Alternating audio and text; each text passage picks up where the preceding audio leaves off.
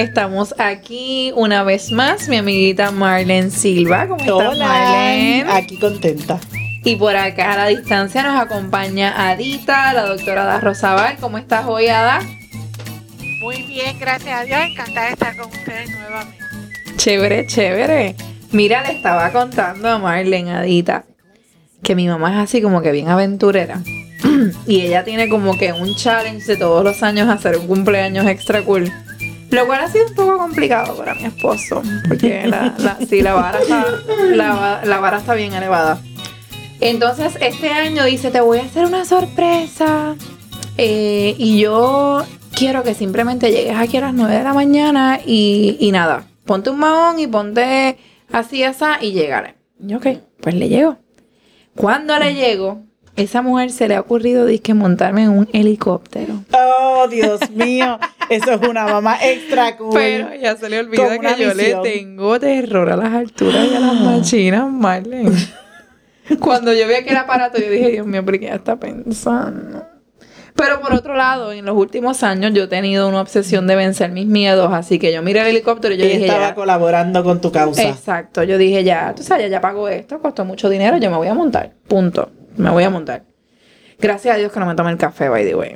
me monté y le digo al muchacho, mira, mi mamá me regaló esto de, de regalo cumpleaños, pero ella está loca, ella se le olvida que yo tengo terror a las alturas y que no me gustan las machinas. Yo no me llevo con Disney, ni con Universal, ni con nada de esas cosas. Y el muchacho se ríe y me dice, tranquila, esto es un carro flotando. Y efectivamente, era un carro flotando. Fue una experiencia Qué espectacular. cool, te gustó. Me encantó, no sentí nada. Reto nada. superado. Es más, lo quiero hasta aprender a volar yo misma. Te lo juro. ¡Wow! Eso es. Yo lo- pasaste sí, con sí. triple A. Me encantó, me encantó. Mira, vamos hoy a un tema interesante y candente. El tema se llama Se casó con la amante. ¡Wow! Yo sé que ustedes dos han trabajado varios casitos por ahí. Específicamente, Adita, tú tienes por ahí un casito particular, ¿verdad? A mí me encantaría decir varios casitos, la verdad es que tengo muchos casos. Porque el adulterio está a la orden del día. Yo cada vez, de, de 10 parejas que veo, por lo menos 6 o 7 vienen por adulterio. De uno o de ambos lados. Eh, y el caso y el tema, pero más el tema que quiero trabajar más que el adulterio es cuando este adulterio se convierte entonces en la terminación de una relación y el comienzo de otra relación con uno o con, con la, con la chilla o con el chillo con el cual este estaba cometiendo el adulterio. Es decir, Quiero- déjame ver si lo entendí. Lo, eh, eh, lo que vamos a hablar no es del adulterio como tal, sino de la No. relación que se produce, que continúa entre uno, ¿verdad? Él o ella con, con el amante o la amante. ¿Qué pasa con, qué pasa después? Porque esto es como tras bastidores, nadie habla de eso. Cuando Todo el mundo habla del formalizar. escándalo. Cuando deciden formalizar, como que no fue una, no fue una pajita al aire, como dicen por ahí, sino que decidieron formalizar, ¿right? Y entonces es interesante que tú digas eso cuando decidieron formalizar, porque yo voy a hablar de varias variables, varios elementos que me he dado cuenta en estas parejas que se forman, que salen de los adulterios. Y uno de los- de los elementos que voy a hablar es que ellos no deciden formalizar.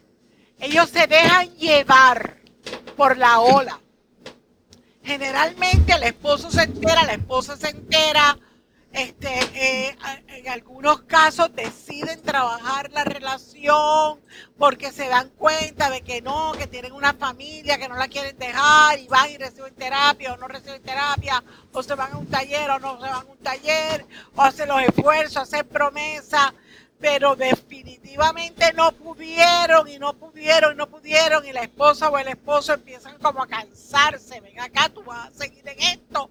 Y entonces pues uno de los dos decide, mira, tú sabes qué, yo voy a terminar con esto, yo, no, yo estoy enamorado de ella y no quiero seguir contigo. O yo estoy enamorada de él y no quiero seguir contigo. Y deciden romper deciden romper, eso sí toma la decisión, y muchas veces quien toma la decisión es uno de los dos, el que más cansado esté, ¿verdad? Y casi siempre sucede cuando es repetitivo. Y aún más si es repetitivo con la misma persona. Casi, casi siempre es cuando, eh, cuando siguen adelante con la relación una vez que termina la otra, es porque se convirtieron en una pareja, un amante, un, un amante o un amante, que es que llevan una vida paralela al matrimonio y van desarrollando entonces cierto grado de intimidad. Adita, Adita, ¿es verdad que lo que, que lo que mal empieza, mal termina? Exactamente. Y tú sabes que ellos son los que me lo dicen. Cuando, y da la casualidad que ya yo he ido adquiriendo como una intuición especial, que yo me doy cuenta así, ellos no me lo dicen, pero yo me doy cuenta rápido. Digo, esta es una pareja que empezó este, como relación extramarital. Y yo, y yo tengo que decirte que mi experiencia viene de los principios cuando yo trabajaba con los programas de ayuda al empleado. O sea, pero, pero time out, tú me quieres decir que ellos van a donde ti a tomar terapia de pareja, el, amante y la amante, o sea, ya después de que... Si no te dicen nada, no te dicen que fueron amantes. vienen donde mí ya como pareja establecida. Pero empezaron como amantes. ya. Pero ellos no me lo dicen. Y no te lo dicen. No me lo dicen. O sea, que luchan, luchan como quiera para tratar de ya yo tengo, ya yo tengo el flavor. Ya, ya es que me llega así. Me lo vuelo. Eh, pues ya yo lo de, enseguida lo detecto. Entonces digo, dime cómo empezó esta pareja. Enseguida se, se, miran uno al otro y me dicen, este, es que, es que empezamos mal, es que hicimos las cosas mal. Y me dicen eso mismo, es lo que mal empieza, mal termina. Es que no, es que, es que, es que esto no podía continuar así. Y yo quiero que sepas, y te quiero decir, ¿verdad? Este, casi siempre esto, estas parejas se forman en las mismas, en las mismas compañías, en las mismas organizaciones donde trabajan. Pues a veces son personas que llevan muchos, muchas horas juntas, 8, 10 horas juntas, colaborando en diferentes tipos de empleo, a veces viajan a veces son, a veces yo siempre hablo del famoso tercer turno, ¿verdad? yo trabajaba en el programa de ayuda al empleado, iba a contar el cuento ahorita, cuando yo trabajaba en el programa de ayuda al empleado estaba este famoso tercer turno, este famoso tercer turno era un free for all. Candente. A, lo que me llegaba, a mí lo que me llegaba ese tercer turno era este, que ahí era, ¿verdad? Este, entonces es importante entonces distinguir y diferenciar que no necesariamente el hecho de que tenga relación con otra persona significa que es una relación seria o no seria. Bueno, sí es seria, pero no necesariamente el que tengan, el que estén teniendo, el que tengan una relación con alguien, puede ser un flip, puede ser como una cara al aire, puede ser, pero cuando esto se convierte en algo que ya empiezan a crear intimidad, generalmente eh, se enteran, el esposo o la esposa se enteran, empiezan a buscar ayuda, no funciona, siguen buscando ayuda, no funciona. Rara es la vez que rompen de primer momento. Generalmente la esposa o el esposo le dan oportunidad. Y contrario a lo que piensa todo el mundo, el esposo es más fácil que dé oportunidad que la esposa. Interesante. Por, ser, o sea, por ser varón, hay algo en el varón que tiene esa tendencia. Varón tiene la tendencia de perdonar. De perdonar. Qué raro, ¿verdad? Es raro porque no lo dejan ver, nadie se entera de eso. Nadie se entera, debe ser porque también a la misma vez como que pueden perdonar fácilmente, pero por la vergüenza pública a lo mejor entonces se lo, se lo callan. Eh, sí, y también porque reconocen que ella eh, ha buscado esa otra persona por alguna falla en él.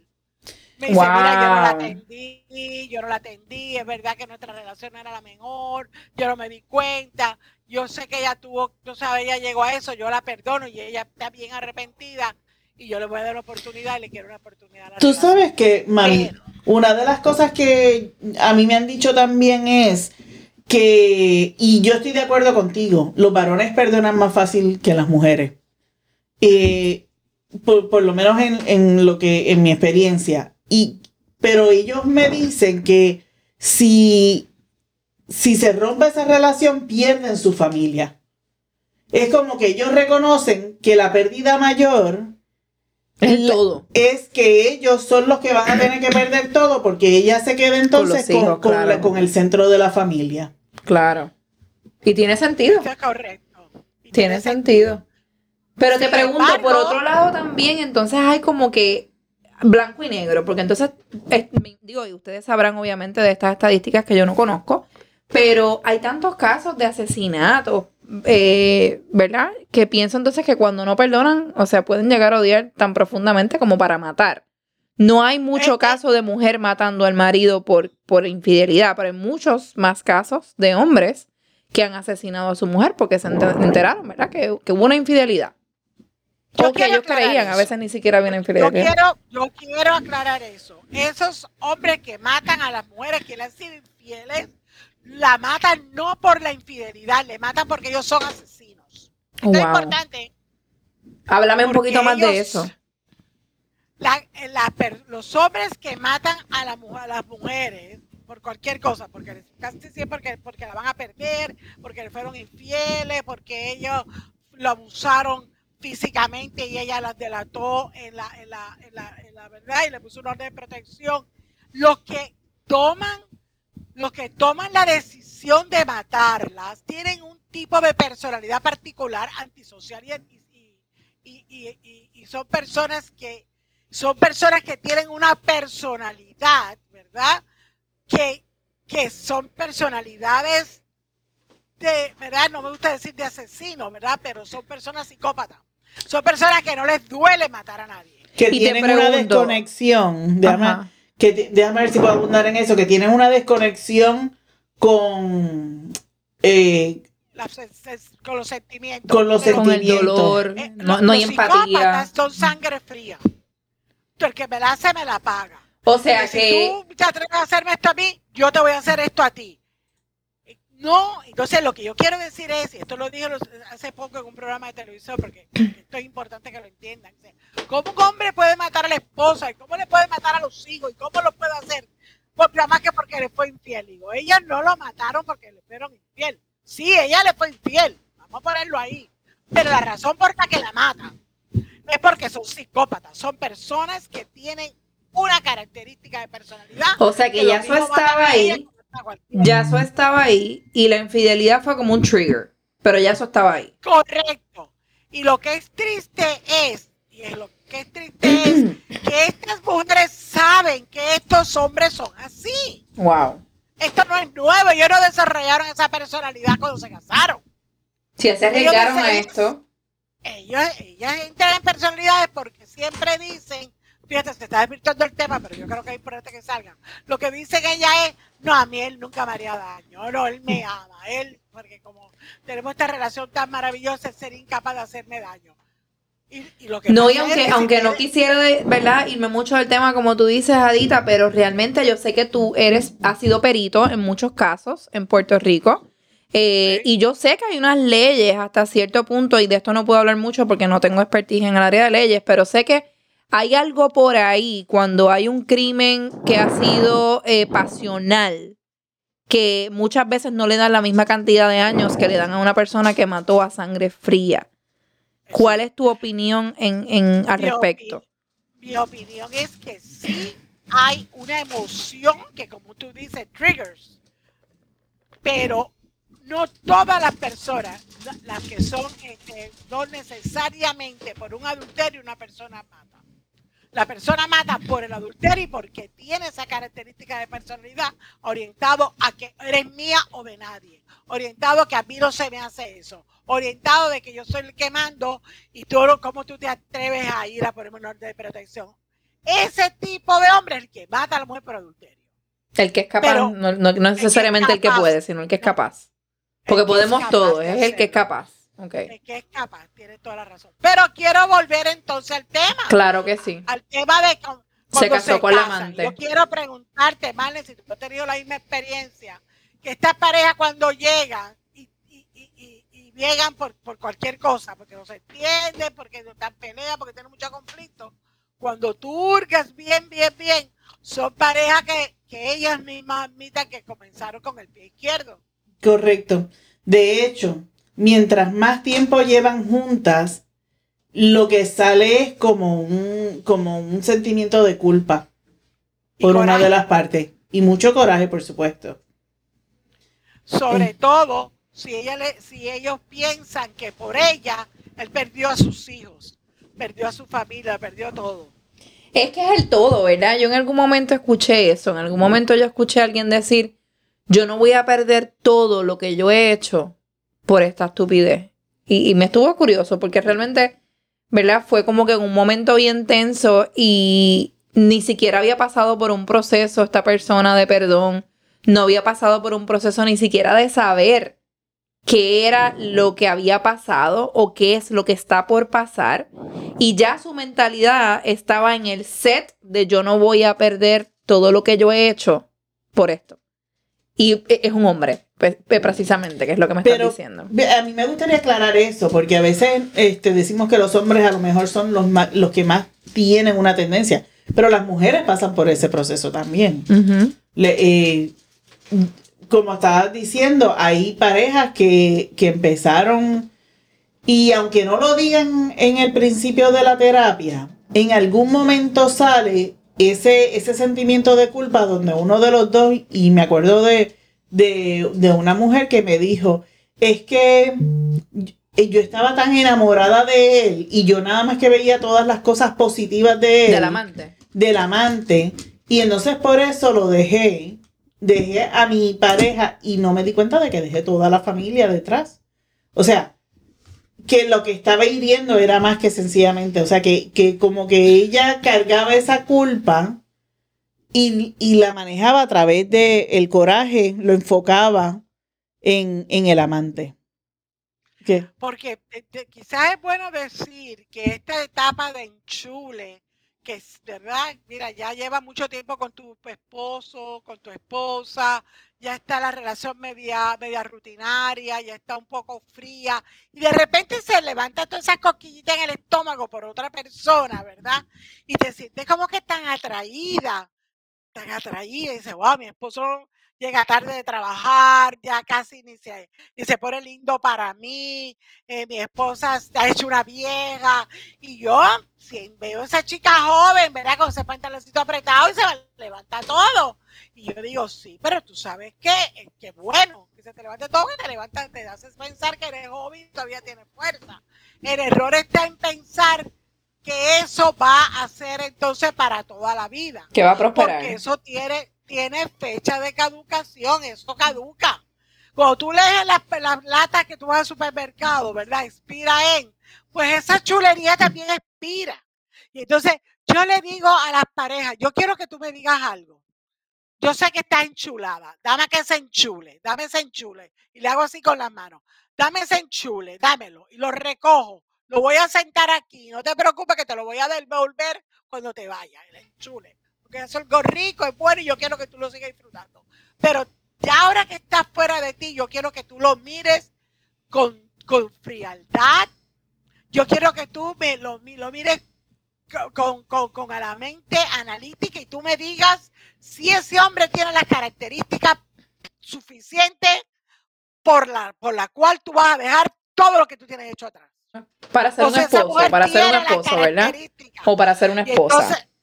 no, exacto. Mira, tengo muchos, tengo muchos ejemplos. Te voy a hablar de una, primero de una mujer y de Esta es una chica, una mujer sumamente eh, sumamente guapa, bella, eran de estas parejas de beautiful people, ¿verdad? Both beautiful, beautiful people.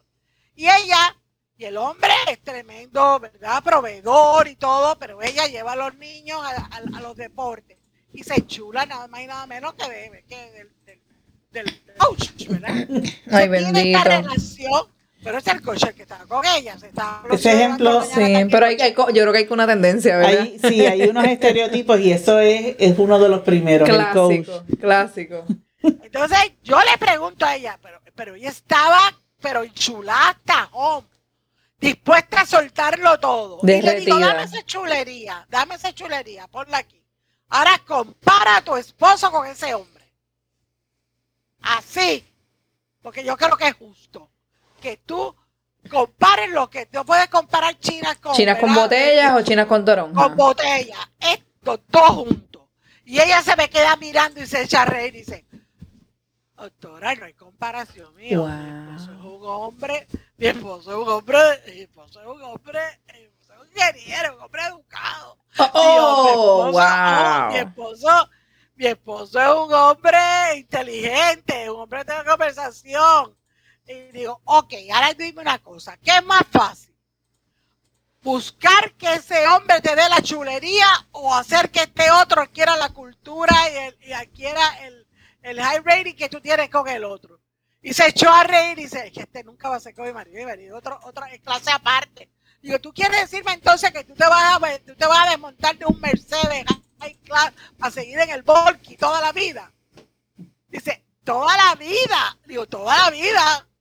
Pero es que esto, yo no sé si es toda la vida. Le digo, el momento que tu esposo se, te, te- te descubra, te tiene que caer el Volky toda la vida. O sea que ya lo que estaba buscando realmente era, era esa química, que puede ser un neardental, pero, pero La era la química, la aventura de este hombre. No importa si era educado o no educado, inteligente o no inteligente, era algo bien físico, súper físico. Pero ella estaba dispuesta A soltarlo yo todo. había preguntado antes, ¿qué pasa si tu marido se entera? Y si se entera, se enteró. Porque Oh, yo lo voy a dejar. Lo más triste que a mí me parece de ese caso que me estás diciendo, Adita, eh, yo que soy mamá, yo, ¿verdad? Nosotros los padres siempre ponemos a nuestros hijos, pensaría yo que todos los padres ponemos a nuestros hijos primero. Es cómo tú le explicas a tus hijos que tú estás con su coach. Porque entonces ya hay otro Bueno, tipo de relación. Ya no pero- solamente es, es, que, es que fue un amante, es que una persona que es tan cercana a tu hijo, porque los coach pueden ser tan cercanos que a veces se siente como un papá para tus hijos, como, como Pero, pero no importa quién sea, si es un coach o quien sea. Exacto. Y yo, No importa quién sea, yo, gracias. yo he tenido personas que van a terapia nada más que para preguntarme cuál es la mejor manera de decirle a sus hijos que ellos van a estar con otra persona. Así es. Y la es. respuesta que yo le doy es, no hay manera sutil de tu poder decir esto. Tú tienes que saber que tú vas a estar rompiendo No eso. una relación, una confianza con tus hijos. Porque no hay manera en que esto se pueda eh, tragar fácil. Aquí no hay manera de, de tú poderlo, no, no hay nada con que tú puedas sustituir lo que está pasando con algo agradable. Así que Como dice Glorimar, como quiera se van a romper.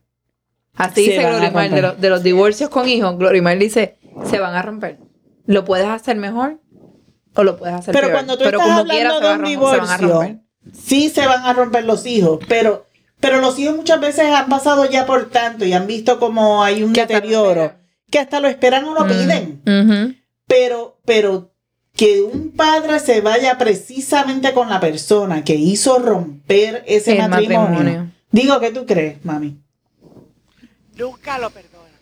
Quiero que sepas que esa es la parte más triste. Nunca hay perdón para esa Te voy a persona. hablar del. No, no. no. De parte de Una los de las hijos. variables, de, lo- de lo- uno de los elementos que son comunes en estas relaciones que, que surgen de adulterios es que hay un distanciamiento entre los hijos y ellos. Un distanciamiento fuerte entre los hijos y ellos. Porque los hijos saben que esta pareja se rompió, que esta relación se rompió Por culpa de esa persona. Claro. Por Y- culpa. Y Dilo. las dos dijimos y. Dale, dilo tú que lo voy a decir yo después. Dale. No, no, entonces, si ellos saben que, eso se rompió, hay un coraje de este hombre, porque por culpa tuyo yo perdí la relación con mis hijos. Tú me utilizaste porque estaba tan enchulado de ti que yo decidí dejarlo todo atrás, pero mis hijos nunca me lo han perdonado. Y el y que yo iba a decir es que los padres se creen que los hijos no se enteran. Ah. Y ellos lo ven y lo escuchan y lo entienden todo. Lo que yo te contaba el otro día, Marlene, de una, de una niña que me, que me contó, ya está adolescente, y me dice, no, ella habla de su padrastro bien, o sea, parece, aparentemente ella pues superó el, tema y, y el, el- pues, esta persona aparentemente es muy bueno con ella. Eh, su papá también se volvió a casar, pero ella me dice, mis papás piensan que yo no sé, ambos piensan que yo no sé, y yo sé, en segundo grado, mis papás, eh, mi mamá le fue infiel a mi papá con esta persona. Esta persona estaba casado también y tenía su familia. Ambos decidieron romper. Ambas familias se juntan y al sol de hoy todavía están juntos. No sé, obviamente, más detalles de, de cuán difícil se le Sí, puede porque haber hecho a viste la ellos. perspectiva de la niña de 12 años. Claro, ella es como que yo sé. Ellos piensan que no sé, pero yo sí sé. Así que aparte de eso, de que hay mucho coraje porque por culpa tuya yo rompí de ir atrás, al cabo del tiempo, cuando pasa la época del encantamiento, empieza a desarrollarse mucha energía negativa, ¿verdad? Entre ellos. Y esa energía negativa está compuesta por culpas, por mucha culpa. Esta energía negativa está compuesta de mucha, de mucha eh, desconfianza, porque si lo hizo conmigo, lo puede hacer con cualquier otro. Y muchas veces quieren llevar la relación a otro nivel, pero es difícil. Y si la llevan a otro nivel, el conflicto es tan y tan fuerte que es bien difícil de superar. Ujú. Súper de acuerdo. Yo me imagino también que hasta cierto punto se debe de crear algunos traumas de confianza en esos, en esos niños que eventualmente son adultos, ¿verdad? Cuando digo traumas de confianza, eso debe tener algún nombre, en, en- obviamente, en la especialidad de ustedes. Yo estoy acá poniéndole nombres a lo loco. Me refiero a que ellos, a lo mejor entonces se les debe hacer difícil confiar luego, cuando ellos lleguen a la adultez, porque ellos vivieron esto desde tan niños. Llegan a, a desconfiar de la institución, de la relación. Correcto. No confían, no, no confían, ya ellos no confían en que ninguna mujer, ninguna mujer es buena, ningún hombre es bueno. Eh, Empiezan a desconfiar tanto y tanto y tanto que no se dan permiso a entregarse del todo. Hay mucha sensación de pérdida. Eh, así que entonces vamos a lo positivo ahora. ¿Qué hacer si tú estás en una relación que es extramarital y estás pensando romper por esa otra persona? Y siempre lo que te dice que no es que aquella relación se terminó, no es que aquella relación no existe nada. Número uno, paso número uno, asegúrate de que esa relación que tú estás dejando y que tú dices que ya este eh, no ya no no no verdad que esa relación ya se perdió. Asegúrate que sea cierto que no hay nada que salvar. Asegúrate que lo que haya que salvar no dependa de ti porque tú estás demasiado indolente, demasiado cómoda y, ay, no, y no estás haciendo lo que hay que hacer, el trabajo que hay que hacer. De hacerte convertirte en una persona nueva, una persona diferente, luchar por lo que es tuyo, no lo entregues en bandeja de plata. Tengo una cliente ahora mismo que la admiro, la admiro con el corazón, porque ella una vez, dos veces y dijo, no me da la gana entregárselo en bandeja de plata, no se lo voy a entregar. Y lo luchó y lo está luchando y lo está luchando. Y él dice, es que a mí lo que me hace quedarme en la relación es la manera que ellos están luchando por este matrimonio. Yo debo importarle de verdad entonces. Wow. Pues sí. Qué lindo. Yo debo importarle de verdad. de Y entonces, y ellos me dicen lo mismo. Hey, mira, yo fallé, pero yo le voy a demostrar a ella. Yo tengo pareja que llevan ya 15 y 20 años después de que de ella, ella dejó el adulterio y son súper. Me lo dice. Yo era muy joven, yo era muy nena, yo tenía mucha experiencia, yo- pero yo ya sí. Yo me voy a ocupar de que ella tenga lado de ella un hombre. Y no. Lo menciono. Sí. Mira, antes de que nos vayamos, eh, le quiero dar las gracias a la doctora Mirelis Aponte. eh, Que estuvo con nosotros en otro episodio, nosotros, ¿verdad? eh, Sí, en otro episodio anterior. Ella eh, sacó su libro Homeostasis y ya lo recibimos. Estoy Lucía, estoy loca por leerlo. Eh, dice, homeostasis, tu cerebro tiene las claves para alcanzar una vida equilibrada. Gracias, doctora, por haber compartido anteriormente con nosotros. Eh, eh, sé que esto va a ser, ¿verdad?, de, de mucho, de mucha bendición para nosotros poder eh, leer este libro. Sé que tiene también unos, como unos cuadernitos.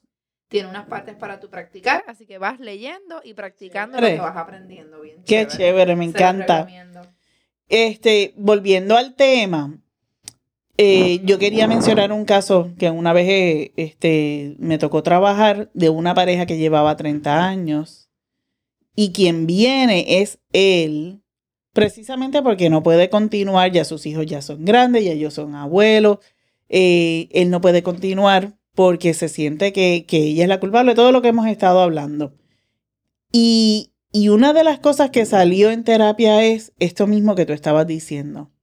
Lo que más coraje me da es que mi esposa original nunca luchó por nuestro matrimonio. Wow. ella me entregó.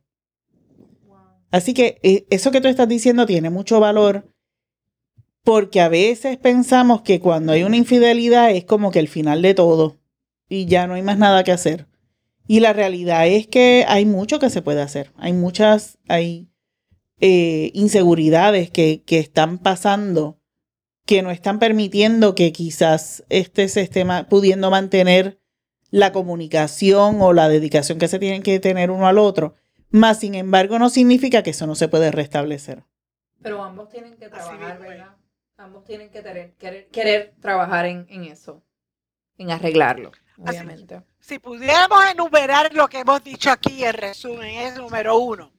Si, si estás enamorado fuera del hogar o enamorada fuera del hogar, para, piensa.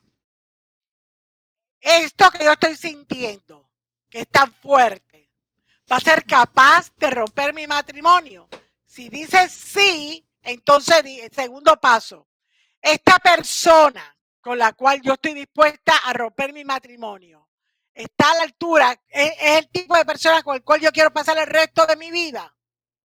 Si dices sí, entonces asegúrate que romper primero tu matrimonio, decir con una manera honesta y sincera, mira, ya yo creo que en nuestra relación no hay más nada, ya yo traté, pero no pude, yo realmente fuimos a pareja, ah, perdóname porque se me quedó ese paso.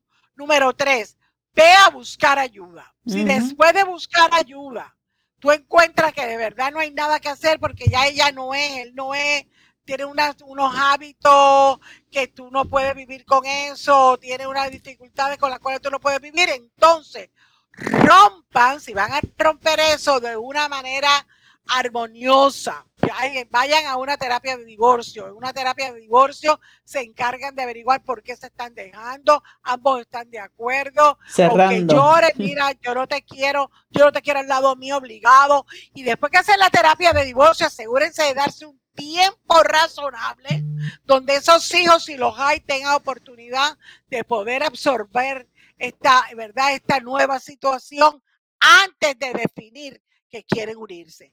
No sigan con la corriente. Entonces, una vez que ustedes los dos este, están separados y lo, lo acuerdan, vamos a estar separados, cuando van a decidir unirse, la primera persona a la que ustedes se lo van a decir es a sus hijos. Traten de alguna manera de que nunca se sepa que esta fue la persona que rompió el matrimonio. Pero si ya se sabe, si ya se sabe, no traten de excusarse que no, que era, mira, yo cometí un error, lo siento, pero yo estoy dispuesta a reinventarlo con ustedes, pero esta es la mujer que yo tomé la decisión, este es el hombre con el cual yo tomé la decisión y voy a seguir con él. Cuando tú dices un tiempo, perdóname, cuando tú dices un tiempo razonable, ¿qué tiempo es? ¿Un mes? No, un año. Gracias. Un año. mínimo. Un año mínimo que es el tiempo en que va, que toma bajar todas esas emociones y, realmente tomar la decisión no en el medio de la ebullición, sino lógica y, razonablemente, mira, esta es la compañera que yo quiero, ella es más afín para mí, ya este, mi esposa tampoco me amaba, ya ella no quería ir a la cama conmigo, no le interesaba ir a terapia y yo tomé la decisión entonces una terapia de divorcio, separarnos y en un año entonces, todavía yo siento que esta otra es la mujer de mi vida, asegúrate entonces de hacer, poner una base bien firme de cómo va a ser la relación con los hijos, cómo va a ser la relación con la familia extendida, cómo va a ser la relación con el dinero, cómo van a ser y todo para entonces hacer las cosas bien hechas. No seguir por ahí free willing sin procesar ningún tipo de emoción y aplastando a todo el que está en el medio, porque eso al estar, en, en resumen, eso te va a rebotar en la cara. Y cuando vayan a dondeadita, no vengan a decir entonces, como si fuesen un matrimonio bien lindo y precioso, abran diciendo la verdad que mal empezaron, mal empezaron y por eso van por ahí, ¿verdad? Exactamente. Y ellos mismos lo dicen. Les quiero recordar que estamos ya en todas las redes disponibles para ustedes, para que nos encuentren y puedan escuchar el podcast. Eh, estamos en Facebook como Relacionarte es un arte. Estamos en Spotify y también en, el iPod, ¿cómo se llama el de, el de, iPhone? Apple Podcast. Ahí también estamos en Spotify como Relacionarte el Podcast. Y estamos también en Instagram, Relacionarte Podcast. Así que síguenos, ¿verdad? Para que entonces puedas ver cada vez que estamos eh, sacando un nuevo episodio, comúnmente los lunes, ¿ok? Así que nos vemos el próximo lunes. Gracias Adita por acompañarnos una vez más con toda tu sabiduría y experiencia. Gracias Marlene. Siempre. Me encanta estar aquí. Bye. Music licensing reimagined.